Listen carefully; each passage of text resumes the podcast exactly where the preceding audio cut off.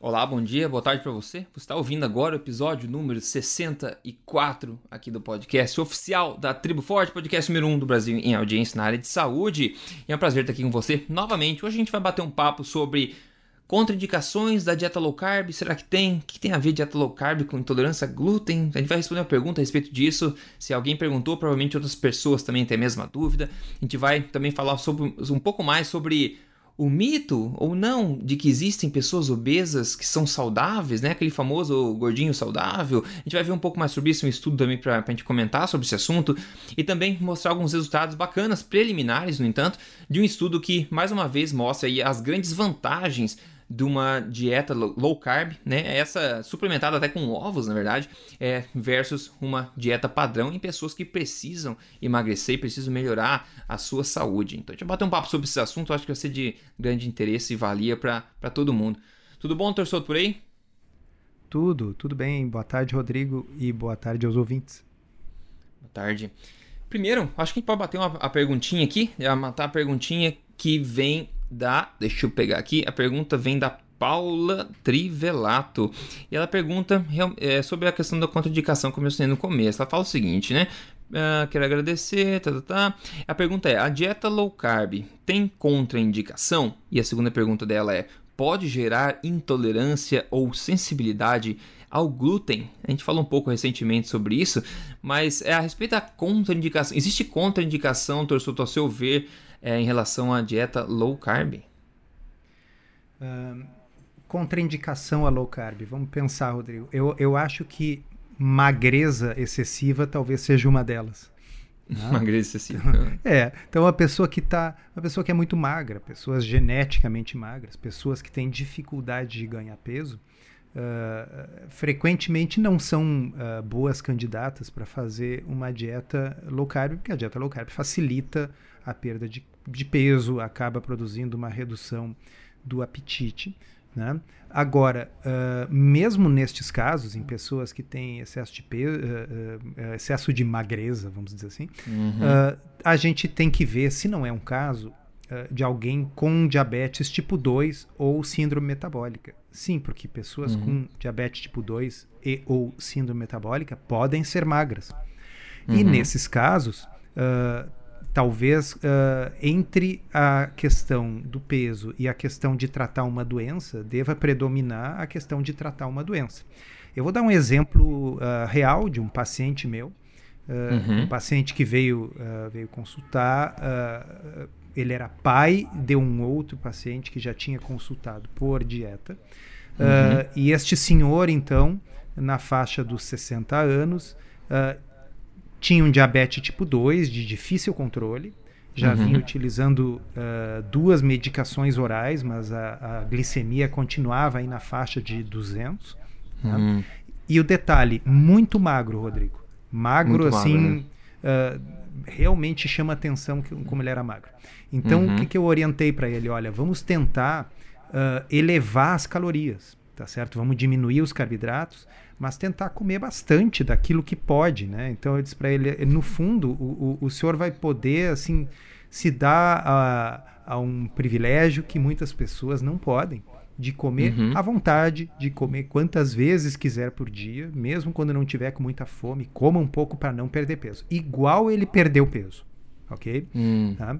Mas uh, uh, perdeu uns 2, 3 quilos e aí estabilizou a perda, então ele está conseguindo manter o peso, mas com um controle glicêmico muito melhor. Né? Só para entender, ele estava no. Por, por que no caso? Ele estava perdendo peso demais com a intervenção e a medicação, é isso? É, não, eu, ele já era magro, naturalmente. Sim. E o meu receio certo. é, bom, se eu for colocar esse sujeito num low carb, ele vai perder ainda mais peso. E ele já entrou na consulta dizendo: Olha, doutor, eu só não posso perder peso.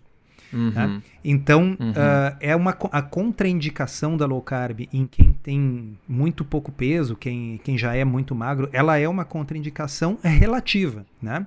Digamos assim, a pessoa que vem consultar uh, com o nutricionista, com o médico, uh, já é muito magro e está buscando saúde apenas, tá? Mas a certo. pessoa não é doente. Bom, eu certo. vou dizer, olha, não faça low carb, tá? Faça o quê? Faça uma alimentação forte, mas... Uh, mais moderada em carboidratos. É, exatamente. Liberada em carboidratos bons, né? Em carboidratos como frutas e raízes. Né? Então, essa pessoa que não precisa perder nenhum peso e é saudável pode comer frutas e raízes à vontade. Não tem por que fazer low carb. Se quiser fazer uma dieta com 50% de carboidratos, mas se esses carboidratos forem frutas e raízes, não forem grãos processados, não for açúcar, não for biscoito, tá certo? Uhum. Uh, a pessoa vai ser saudável. Agora, se a pessoa for muito magra, mas for doente de um tipo de doença que possa melhorar com low carb, como é o caso uhum. do diabetes e da síndrome Exato. metabólica, aí eu acho que a contraindicação do low carb passa a ser relativa, né?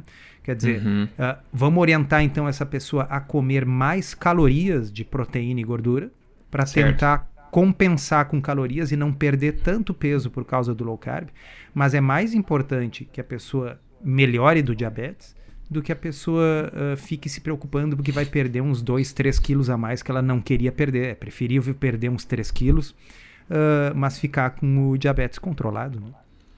É, eu acho uma forma legal. Esse assunto dá muito pra manga. Assim, a gente começa a falar, começa a pensar um monte de coisa. E hum, a gente podia fazer a pergunta de uma forma mais descritiva, talvez. Se a gente retirar o, o rótulo low carb, me fazer a pergunta assim: existe alguma contraindicação para uma alimentação baseada em alimentos de verdade, por exemplo, baseada em proteínas de qualidade, gorduras de qualidade, legumes, folhas e frutas de baixo índice glicêmico? Né? Se a gente perguntar dessa forma, é, eu, eu não se uma pessoa tá magra, eu não, eu não, Nessa forma, eu não consigo ver uma contraindicação. Não consigo. Então, é isso que eu tô, é isso que eu tô pensando. Porque daí tem alguma coisa que pode ser mais saudável, digamos, do que comer os alimentos mais nutritivos que existem na face da Terra. É, é low carb, tudo bem. Mas é. eu acho que não tem coisa melhor para se fazer, né? Eu acho que a, a, gente pode usar os carboidratos, uh, que a gente poderia dizer assim, carboidratos palho, né? Quer dizer, aqueles que poderiam certo. ser uh, colhidos pelos caçadores-coletores, quais sejam, certo. frutas e raízes, usar isso como um coringa. A gente vai ver quanto desse tipo de carboidrato a pessoa pode comer de acordo com a situação dela e o desejo dela. Se a pessoa uhum. deseja uh, perder peso, bom, pode ser interessante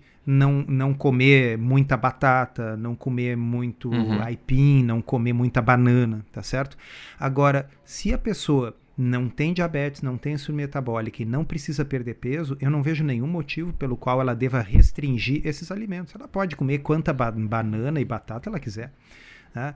As pessoas não adoecem porque comem muita fruta e não adoecem Exato. porque comem muitas raízes, que são carboidratos não processados e naturais. Agora, depois que a pessoa já está doente, bom, existem situações, e as principais são obesidade, uhum. síndrome metabólica, diabetes, né, nas quais a restrição de carboidrato, ou seja, low carb, traz benefícios. Uhum. Bom, e aí, claro, batata não é low carb, banana não é low carb. Uhum. Então depende da situação de cada um. Né? É, exatamente.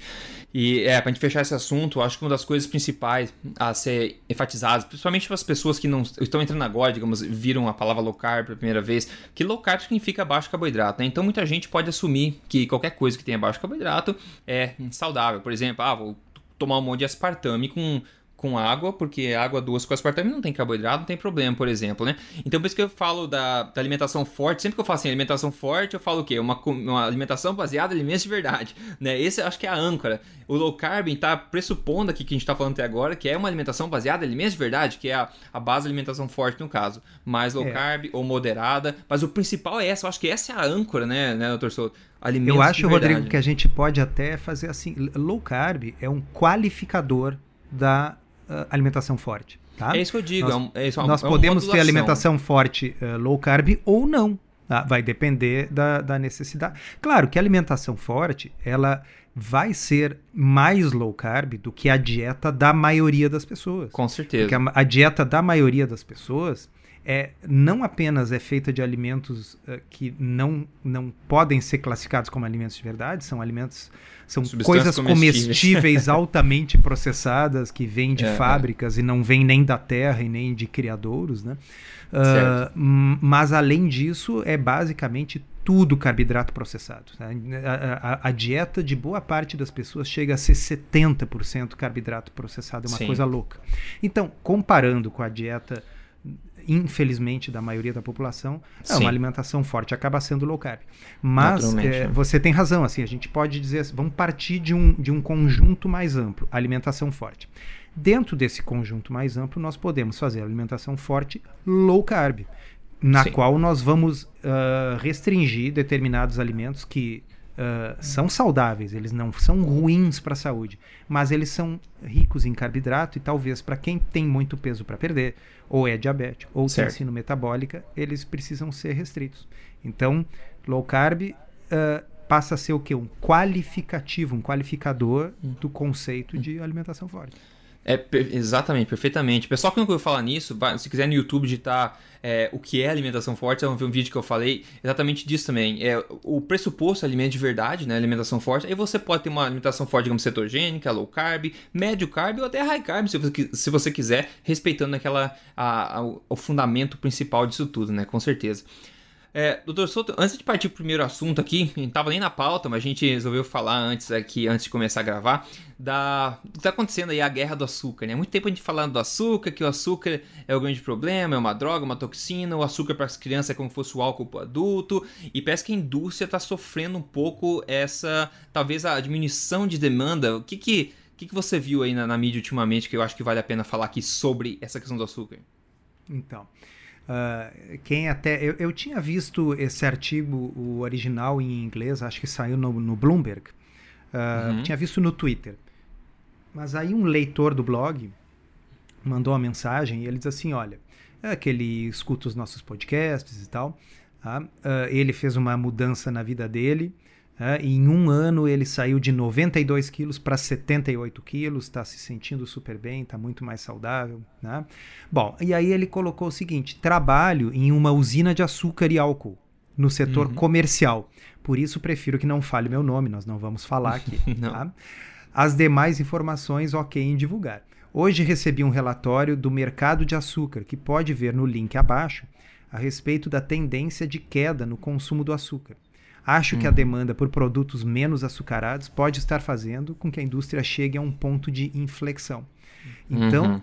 é muito interessante. Eu acho que nós podemos botar o link da, desse estudo, ah, porque ah, o certeza. link que ele me mandou, ele é um link da indústria, é, vamos dizer, um, é um link de uma newsletter da indústria e brasileira uhum. do açúcar e do álcool. Uhum. E eles fizeram questão de traduzir esse, essa reportagem do Bloomberg, né?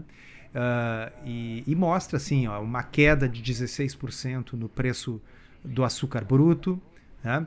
Uh, e olha ali, ó, não é a queda nos preços do açúcar que assombra uma indústria no valor de 150 bilhões de bilhões dólares. De dólares é, a, é. é, a, perspectiva do que está por vir, né? do, de que o pior ainda está por vir.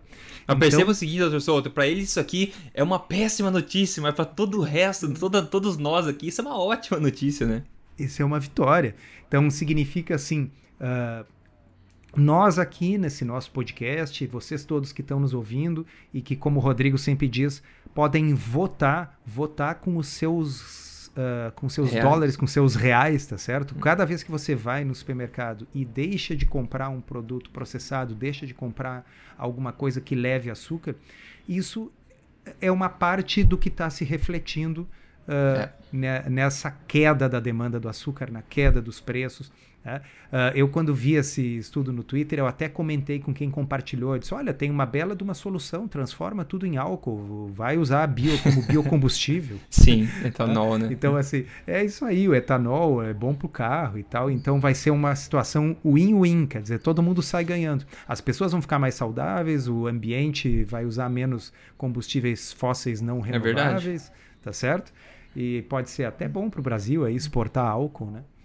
Com certeza. A, a, headline aqui, a, a manchete, eu vou colocar o link para o pessoal ver depois, mas fala assim: Guerra ao açúcar ameaça anos de crescimento de mercado. Olha lá. E a sub-headline aqui, a sub-manchete, além de ter a pior performance no índice de commodities da Bloomberg, o açúcar ainda enfrenta riscos para o futuro, sendo ameaçado pelo quê? Pela demanda por produtos mais saudáveis e por xaropes mais baratos. Bom, xaropes mais baratos. Deixa eu ler um pedacinho então aqui. Ó.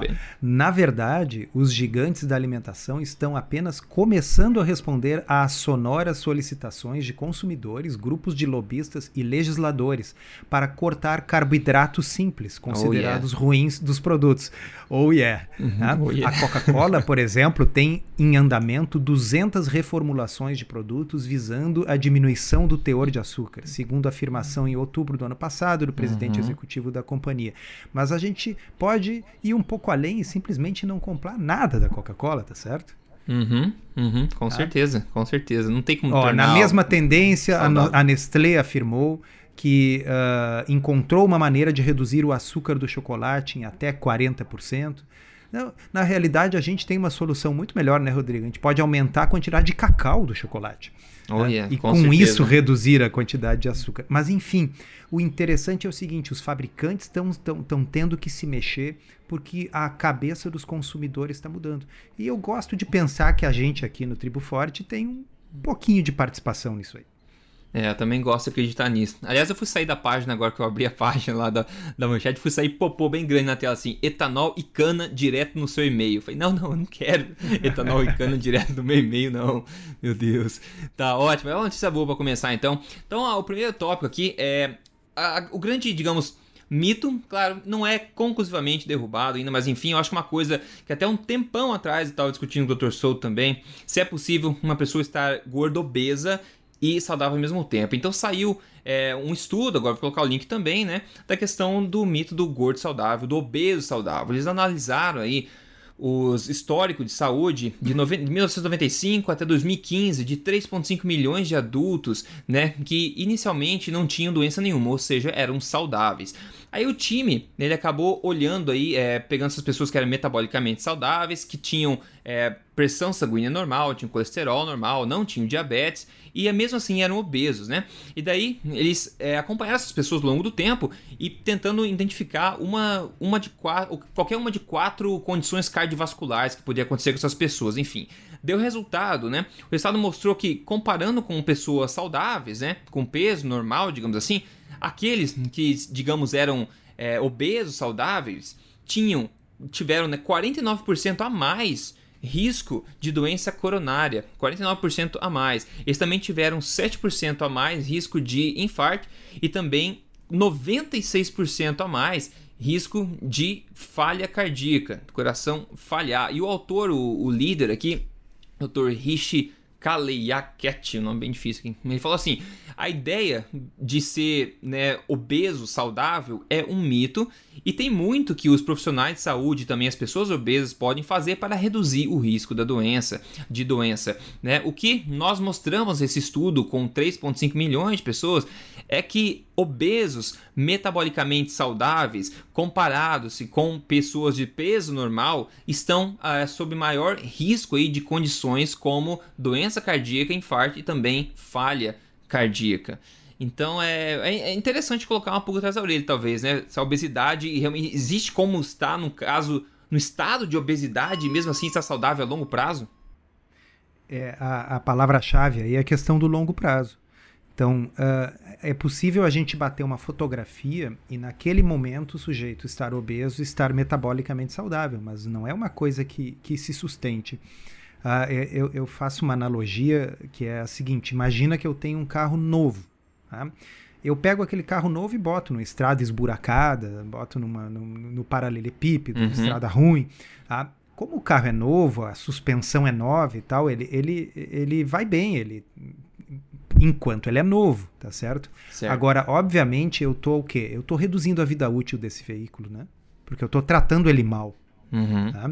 Então, a gente, uh, vamos dizer, o, o, sujeito que tem uh, obesidade e está metabolicamente saudável, a forma correta seria a gente dizer assim: ele ainda está saudável, mas ele está se tratando mal. Ele é um carro que está sendo maltratado pelo seu proprietário e jogado na, na estrada esburacada. Tá? É uhum. É óbvio que ali adiante a suspensão vai, vai quebrar, é óbvio que ali adiante vai ter problemas. Então, a, a diferença do carro é que o carro a gente pode trocar, né? É, exatamente. E outra coisa também é que a gente considera alguém metabolicamente saudável baseado em alguns marcadores que a gente consegue observar, né? Mas nós, a gente tem que ser humilde o suficiente para entender que a ciência não sabe todos os aspectos do corpo que podem estar indo pro lado errado, né? Nesses casos também. É, com certeza. Eu acho que você pegou no, no ponto direitinho. A, a, até que ponto as membranas celulares aí não estão uh, sofrendo a ação de, de oxidação, de glicação, até que ponto as mitocôndrias não estão sofrendo a ação dos radicais livres, tá certo? Uhum. O que uhum. nós estamos vendo são marcadores muito grosseiros e muito indiretos, né? Marcadores substitutos. Ah, o sujeito está com a, com a glicose normal ainda no sangue, ou o sujeito está com os triglicerídeos ainda normais no sangue, uh, mas uh, é, é, a história do carro usado, entendeu? É do carro novo, né? O carro novo tá, ele, ele não está acendendo ainda nenhuma luzinha no painel. Não tá significa que as é. peças não estejam se deteriorando porque o carro está andando no buraco. É, e o outro lado da moeda eu acho que é legal falar, né? A questão de, de as pessoas acharem que só porque uma pessoa tá magra, ela é saudável. E um exemplo disso você acabou de falar no começo do podcast também, né? Que magreza não é de maneira alguma sinônimo de estar saudável, né? É, é, é, simplesmente um marcador. Vamos dizer assim, evidentemente, se eu ver uma pessoa com sobrepeso, ela tem uma chance muito maior de ter síndrome metabólica Sim. do que de um sujeito magro. Mas a gente encontra as duas situações, né? O sujeito que está com sobrepeso e ainda está saudável, e o sujeito que, embora não tenha sobrepeso, já está doente. Então, uhum. uh, o, o, o certo é a gente rodar num asfalto bom. tá certo? É. Que é, é, e, é. e, dirigir uh, de forma adequada e botar um combustível que não seja batizado, né? Porque aí a gente vai fazer que aquele carro lá renda o seu potencial. Tá? Se, se, é. se, levando a analogia mais adiante, bom, eu posso ter a genética de, de, um, de um carro muito bom, eu posso ter a genética de um carro popular. Agora, qualquer uma dessas genéticas, porque a genética a gente não escolhe, né? Mas uhum. qualquer dessas genéticas vai ter um desfecho melhor se eu botar um combustível que não seja batizado e andar num asfalto lisinho do que se eu uhum. jogar na estrada esburacada. Ah, com certeza. É, eu, a minha opinião pessoal que não, é, o estado de obesidade, tá falando que tá gordinho, tá um pouquinho em cima do peso, é, de obesidade, a minha opinião, não é uma coisa normal. O ser humano assim não foi engen não foi desenvolvido para ser obeso, né? Agora ser gordinho, tem pessoas que são mais, naturalmente mais gordinhas agora um pouco mais cheinha, digamos assim, como o pessoal fala, né? Mas obesidade, eu acredito que realmente não é uma, uma coisa normal, não. Principalmente que a gente for ver gordura visceral, né? Que é uma coisa bizarra, é tão comum no Brasil e outros países também, de você ver aquela aquela pança, aquela gordura visceral. Até tem pessoas que são o magro gordo, né? Que a gente não falou aqui, que é o meio termo. A gente falou do gordo, do magro, e tem o, o magro gordo, aquele que é magro, ó, o pescoço, os braços, as pernas são magrinhas, só que você vê aquela protuberância, né? Na, na barriga inchado, parece até dura, na verdade. Eu acho que esse é o, o pior tipo que tem de, de gordura, né? Visceral. Tem o TOF, que em inglês, né? Que é, é o, thin, é. thin outside, fat inside. Quer dizer, é. magro por fora e gordinho por dentro. Né? E, e, o TOF, é, é, como você disse, assim, é complicado porque a, a, a, a, gordura subcutânea, essa, essa gordurinha que fica debaixo da pele, a gente pode não gostar dela do ponto de vista estético, mas ela não é metabolicamente ruim. Né? Inclusive, há quem diga que as pessoas que têm facilidade de acumular um pouquinho de gordura subcutânea, mas ao mesmo tempo não têm facilidade de acumular gordura visceral, gordura ao uhum. redor dos órgãos, que essas pessoas são até mais saudáveis, porque essa gordura subcutânea ela serve realmente para evitar que, que a glicose uh, vá, vá se acumular, que essa glicose vá uh, produzir esteatose, esse tipo de coisa. Quer dizer, as, essas calorias sobrando, essa glicose sobrando, ela vai ser convertida em gordura e vai lá para a gordura subcutânea. Enquanto que as pessoas que são in, geneticamente assim incapazes de engordar no subcutâneo uhum. e acabam engordando só visceral, que é o TOF, né?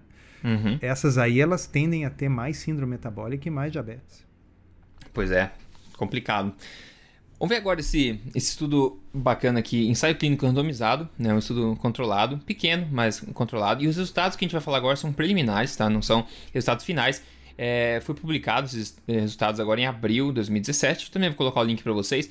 É basicamente é, comparando aí o resultado que as pessoas. Bom, eu vou ler para vocês aqui. O objetivo do estudo é o seguinte: o objetivo do estudo é determinar se o consumo de uma dieta low carb com suplementação, digamos, de ovos, você vai entender mais daqui a pouquinho, versus, né, uma, uma dieta standard, né, padrão, aí, que é alta em carboidrato e baixa em gordura, né?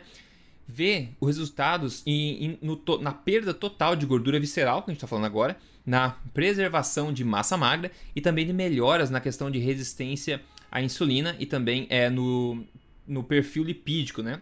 das pessoas. Então, nesse estudo, nesse ensaio randomizado, 26 homens e mulheres de idade mais avançada, de 60 a 75 anos, com obesidade, ou seja, o índice de massa corpórea lá maior que 30, consumiram então ou uma dieta mais low carb, que é 25% é, carboidrato, 25% gordura, 50% é, é, desculpa, 25 carboidrato, 25 proteína e 50% gordura, e, e depois o outro grupo consumiu uma dieta normal, que é 55% carboidrato, 25% proteína e 20% gordura, por 8 semanas, tá? Dois meses só. E o pessoal que consumiu essa dieta low carb, eles adicionaram 3 ovos inteiros por dia, tá? E os participantes, eles não foram pedidos para controlar, não, foram, não, não era uma requisição do estudo controlar a quantidade calórica, tá? Então é basicamente é, é, particionar melhor a alimentação, adicionar os ovos e basicamente isso. Então, os resultados foram o seguinte: os participantes do grupo do low carb com ovos perderam 11% em 8 semanas né, do total de gordura, enquanto o pessoal da dieta normal perdeu 2,3%, né? 11% vezes 2,3%, muito maior a perda de gordura, porque a gente está vendo aqui. O grupo low carb ele perdeu três vezes mais gordura visceral comparado ao time aqui da, da dieta tradicional. Três pessoal, vezes mais pessoal, o tipo de gordura ó, mais difícil. Vamos pausar e vamos, vamos ouvir isso que o Rodrigo acabou de dizer. Eu vou repetir bem devagarinho. O grupo low carb com ovos adicionais na dieta, uhum. tá? ninguém estava restringindo calorias por obrigação, perdeu uhum. três vezes mais gordura visceral, especificamente a visceral, que nós acabamos de falar cinco minutos atrás, que uhum. é a uhum. que é realmente ruim. Tá? Pô, foi 23% de diminuição num grupo versus 7% de diminuição no outro grupo. Tá? Uhum. Cara, isso assim é sensacional. Se houvesse uma pílula, um comprimido que fizesse ah, é. um uhum. efeito desses, seria assim, não se falaria em outra coisa.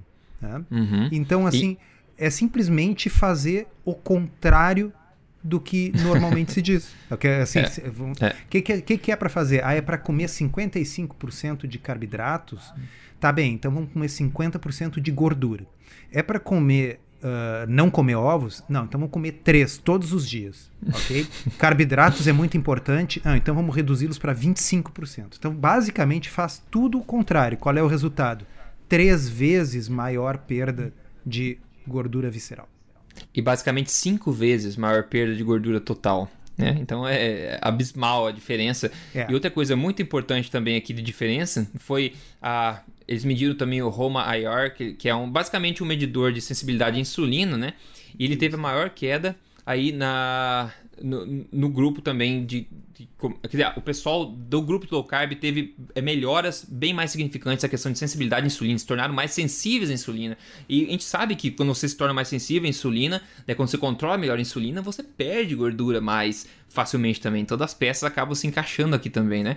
É. E, outra e coisa, Rodrigo, diga. a próxima frase aqui eu vou, vou fazer como uma pergunta para você, assim. Agora, uma coisa é certa, o grupo low carb deve ter perdido músculo pra caramba, né? Eles devem ter perdido todo o músculo do corpo, não é isso? É, exato. É isso que eu acho que o pessoal deve estar tá pensando, né? Então eles mediram isso também. E a, não, não teve diferença nenhuma em mudança de massa magra ou metabolismo basal em ambos os grupos. Ou seja, ambos os grupos mantiveram a massa magra e mantiveram o metabolismo basal. Então essa questão de ah, vai entrar em starvation mode ou vai diminuir o metabolismo, tudo o que balela, né? Então eles mediram é isso também, aí, viram né? que não teve diferença nenhuma nesse caso. Então, quer dizer, para ficar bem claro, tá? Porque é, é, eu, eu, sei, boa parte de vocês que estão nos ouvindo aqui, ainda essa semana alguém, um amigo, vizinho, namorada, alguém vai dizer assim: ah, o problema dessa dieta, você até perde peso, mas tudo que você perde é músculo e água. Tá? Então, assim, pessoal, não. Uh, ensaio clínico randomizado, tá aqui, a gente tá lendo para vocês. Esse estudo se mediu, tá? Mediu a perda de gordura, não apenas a perda de peso, a perda de gordura, o quanto da perda de gordura foi no corpo todo, o quanto foi visceral, o quanto se perdeu ou não de massa magra, ok? Não mudou a massa magra nas pessoas. Ela, as pessoas que diminuem carboidratos perdem gordura, ok? Melhoram uhum. a resistência à insulina. É isso que acontece. É o, sei lá, quinquagésimo exame, uh, estudo, ensaio clínico randomizado, mostrando a mesma coisa. Precisa Sim. quantos ainda para convencer o pessoal, né? Na, na realidade, é. precisa convencer o pessoal a ler, né, Rodrigo? É, exato. E repetição Não. aí é mãe do aprendizado também. Então, quanto mais a gente repete, mais mais fica calcificado na cabeça. E, e, tem mais ainda, né?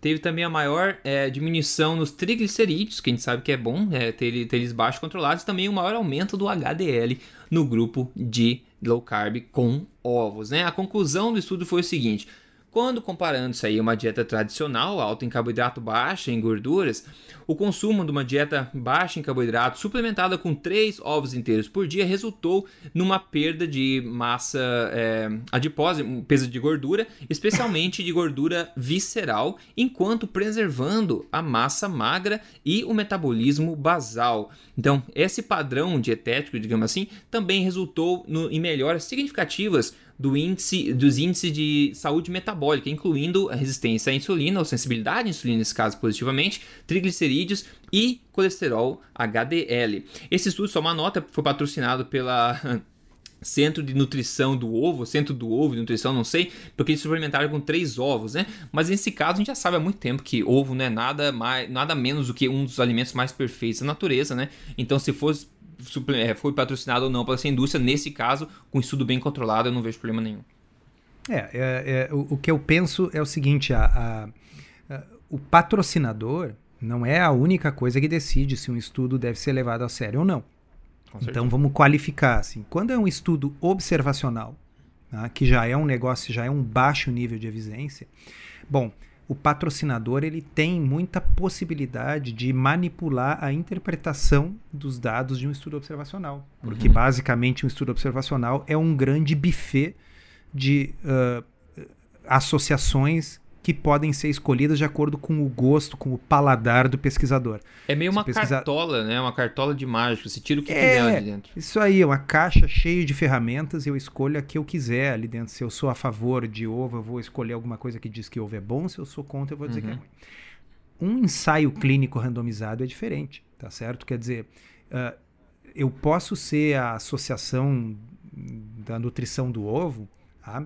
E uh, patrocinar o estudo, bom, mas uma vez que as pessoas são randomizadas, um grupo uhum. come low carb com ovos, outro grupo não e tal, e eu observo esses resultados, uh, a única influência danosa que a associação dos ovos aí poderia ter é o seguinte: se o, se o estudo fosse ruim e não mostrasse, mostrasse, olha, não fez diferença, daqui a pouco eles dizer, olha, então a gente prefere não publicar esse é. estudo. Tá uhum. certo? Então, uhum. esse tipo de influência existe. Tá? Uhum. Agora, uma vez uh, o, o, o, resultado que foi observado no ensaio clínico randomizado, esse é, é, o resultado, tá certo? Quer dizer, não tem como dizer que não. Né? E o fato de ser patrocinado por eles não muda. Tá? Uh, então, uh, além do que, não é o único e não é o primeiro. Existem, como a gente já falou, aí, mais de 50 ensaios clínicos randomizados apontando no mesmo sentido. Uhum. E muitos deles têm patrocínio público, patrocínio de governo, quer dizer, não é patrocínio da indústria. Então, uh, se fosse todos os estudos. Vamos, vou fazer um exemplo, sair fora da nutrição para ficar mais claro. Tá? Uhum. Se amanhã aparecesse um estudo mostrando que cigarro é bom para o seu pulmão, ok? E fosse eh, patrocinado pela indústria do tabaco, a gente uhum. ia desconfiar, ok?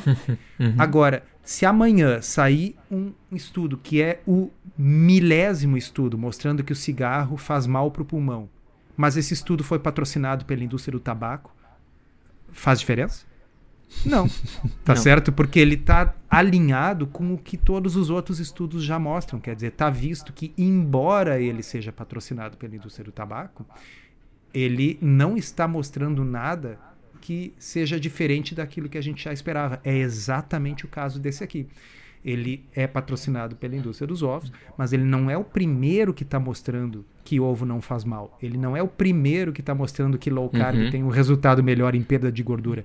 É o quinquagésimo que está mostrando isso e vários outros não tiveram patrocínio da indústria dos ovos. Então, só para ficar bem claro, pessoal, a gente não está omitindo que existe esse patrocínio. Eu estou tentando dizer para vocês por que eu penso que neste caso esse patrocínio não faz nenhuma diferença. Temos Tenhamos dito. Temos dito, tenhamos dito. Bom, é, ah, bom, eu vi uma, uma, pergunta que, na verdade, eu acabei de responder agora há pouco, antes de começar a gravar o podcast, que eu lembrei agora. A gente pode finalizar com isso aqui. Eu fiz um vídeo é, bem recente, agora eu postei lá no, no YouTube, que é quais alimentos emagrecem e quais engordam. Com a ideia de não passar a lista de alimentos, pessoal, mas tipo ensinar o que, que né, digamos, as principais coisas que você deve analisar você mesmo quando você olhar para o alimento, para saber se aquele alimento vai te ajudar a emagrecer ou vai te ajudar é, a engordar ainda mais, né? E tem uma pessoa que claro, a gente menciona carboidratos também, principalmente a questão da insulina, quanto um alimento impacta na questão da insulina, né? E daí tem muita gente que vê isso de uma forma assim, em vez de, de entender isso como ganhar uma liberdade através do conhecimento, a pessoa vê como ganhar meio que uma restrição, né? Que agora não vou poder comer mais nada. Não, não é basicamente isso. Mas a pergunta que veio foi da Dani, ela perguntou se Dani Padilha. Ela falou: o negócio é que ficamos sem opção de carboidrato para comer em uma dieta para emagrecimento nem a batata doce pode. Me fez uma carinha triste, né? Aí, bom, a resposta que eu dei ali, é, geralmente eu não, eu, sei lá, eu não sou muito polido nas respostas, mas eu respondi o seguinte: é, dois pontos, né? Primeiro, tudo, tudo pode, né? É só decidir se você quer ou não as consequências de cada coisa. É, segundo, não existem carboidratos essenciais, ou seja, o corpo é capaz de funcionar perfeitamente aí até mesmo sem ingestão nenhuma de carboidratos, isso é fato. Agora, o fato de nós estarmos em meio que viciados em carboidratos, digamos assim, às vezes nos faz pensar que nós não conseguimos viver sem eles mas é um fato científico que podemos viver sem eles. Aliás, todas as folhas, legumes, verduras e frutas são carboidratos primordialmente, né? Mas o pessoal tende a entender, enfim, que carboidrato é basicamente pão, batata e doce, né? Então o pessoal fala, ah, carboidrato é ruim. Não, não é todo carboidrato que é ruim. Carboidrato ruim que é ruim, né? Então, se eu não posso comer batata doce, doutor Souza, qual outro carboidrato que eu preciso comer? E na verdade eu preciso comer, né? Uh, eu acho que a pessoa tem que botar um pouco a mão na consciência e ver o que ela quer da vida. Tá? Uhum. eu também não vou ser muito polido, tá, Rodrigo? Mas Opa. assim, ó. uh, uh, veja bem, nós estamos oferecendo uma opção e não é a única. Tá? existe a opção de uma alimentação forte low carb, de uma dieta low carb. Tá? Mas a pessoa tem outras opções também. Ela pode fazer uma dieta de restrição calórica tradicional né? Uhum. Ela, se ela preferir, ela pode comer bem pouquinho, várias vezes por dia, barrinha de cereal, pão Pode perder integral, músculo na boa, sem né? problema. Aquelas coisas. então, uh, é, é, uma alternativa, ok? Daqui a Sim. pouco ela pode preferir usar inibidores de apetite, ela pode preferir, o, o, enfim, talvez fazer uma cirurgia. Ah, então, assim, low carb é uma opção que eu acho muito interessante, por quê? Porque a gente não sente fome, ok?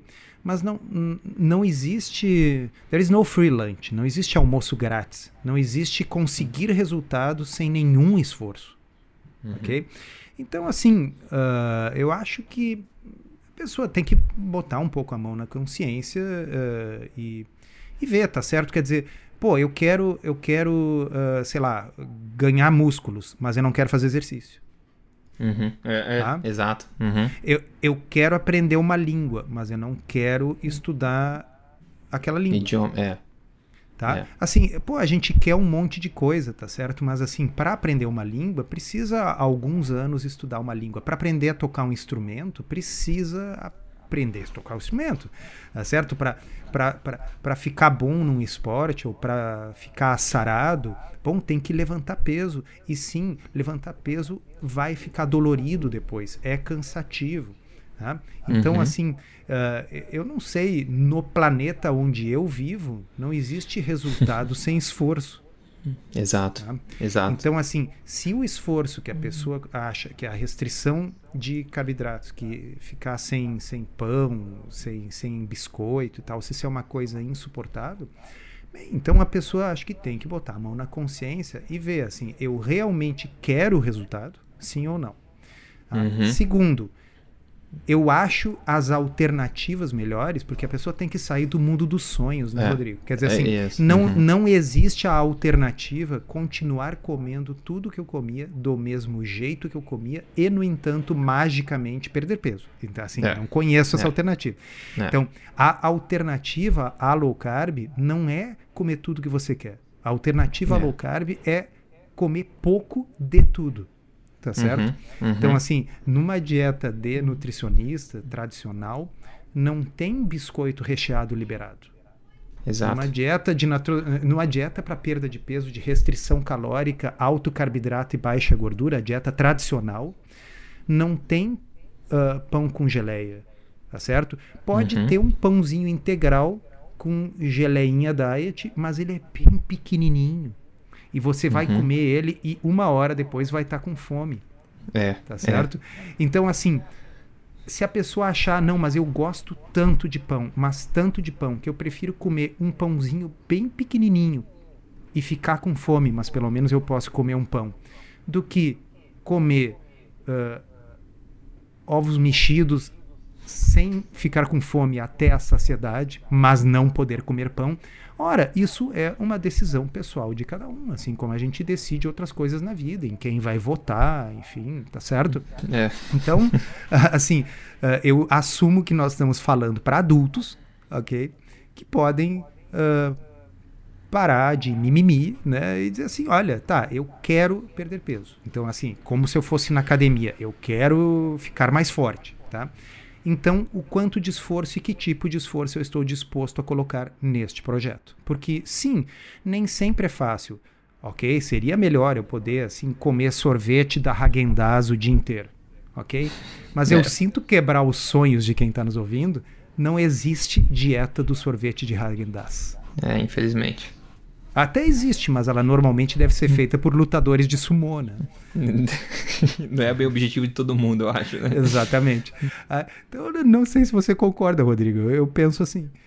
Eu penso exatamente igual. Inclusive, a frase no pain, no gain não vem do nada, né? Não, não tem resultado sem esforço. E agora, um, um pensamento interessante é o seguinte: avaliar as alternativas, que o Dr. falou. Se você quer mudar, continuar na mesma não é de fato uma alternativa. Então você pode, ou você vai pelo caminho de restrição calórica tradicional, que daí o, o pain, né, o esforço, vai ter que ser integral pelo tempo que você levar essa dieta até você conseguir sustentar. Se você seguir uma alimentação forte, mais low carb, otimizada para emagrecimento, o pain, né, o esforço, vai ser o esforço de adaptação. E depois dessa adaptação, você não precisa manter nenhum esforço, não tem nenhum esforço, nenhum masoquismo depois disso. Então, basicamente, você escolhe sofrer durante o período integral de intervenção, ou, digamos, sofrer, entre aspas, por duas semanas, até você adaptar e colher resultados pelo resto do processo. Então, meu ver, é basicamente isso, né? É basicamente isso que as pessoas têm que, têm que se ligar, né? Nessa, nessa É. decisão. Então, assim, ah, e- e- existe o outro lado. Eu vou fazer a analogia de novo. Bom, sujeito lá que, que fa- levanta o peso, fica dolorido e tal. Bom, depois o cara pode achar que ele ficou melhor no espelho, né? Ah, da mesma forma, assim, é, é bom a gente ter a experiência que eu tive recentemente, passar duas semanas aí nos Estados Unidos e voltar mais magro do que eu fui. Aham. Tá certo? Então, assim, pô, todo mundo escuta, ah, eu tava fazendo, ah, mas aí eu viajei, sabe comer, né? Bom, aí o cara volta lá, ganhou um monte de peso, depois tem Uhum. dificuldade de perder, porque na primeira vez, quando ele fez low carb, era mais fácil, na segunda vez é mais difícil. Bom, veja bem, assim, o cara que para de fumar, ele não diz assim, bom, como agora eu vou viajar, então eu vou fumar essas duas semanas, mas depois eu tento parar de novo, né? É, Então, assim, ah, eu, eu acho que as pessoas têm que. Enfim, tem que ter prioridades, responsabilidade pelas suas decisões, prioridades. Né? Ah, eu, eu acho que é uma coisa, na minha opinião, é uma coisa fácil, como você disse, assim, depois é uma vida inteira de, de tranquilidade, de não ter Uhum. que ficar contando calorias, de não ter que ficar passando fome. né? Sim. Ah, e, bom, eu não, não, não fiquei me entupindo de carboidratos na viagem, não fiquei, mas eu não viajo para isso, né, Rodrigo? Sim, eu viajo. Pô, eu fui viajar para ver os, os museus do Smithsonian em Washington, tá certo? Eu fui viajar para adquirir cultura, para passear, e na realidade, justamente é uma vantagem não ter que ficar parando e comendo o tempo todo. Né? Então, a Hum, gente faz um bom café da manhã e depois só vai jantar. Perfeito, perfeito. E falando em, enfim, em passar fome, etc., o que, que você passou fome no almoço hoje? Ah, hoje o almoço não foi assim exatamente criativo, assim, foi um, um bife com ovo, uma saladinha, que é o de sempre, assim.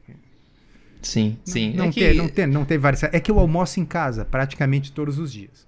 Tá? Uhum, em casa uhum. uh, eu não, não tenho tanta variação. Agora, se você tivesse me perguntado ontem, ontem eu comi um estrogonofe dentro, é um estrogonofe com carne e palmito dentro uhum. de uma moranga. Olha só, meu Deus. Não foi você que fez, imagino.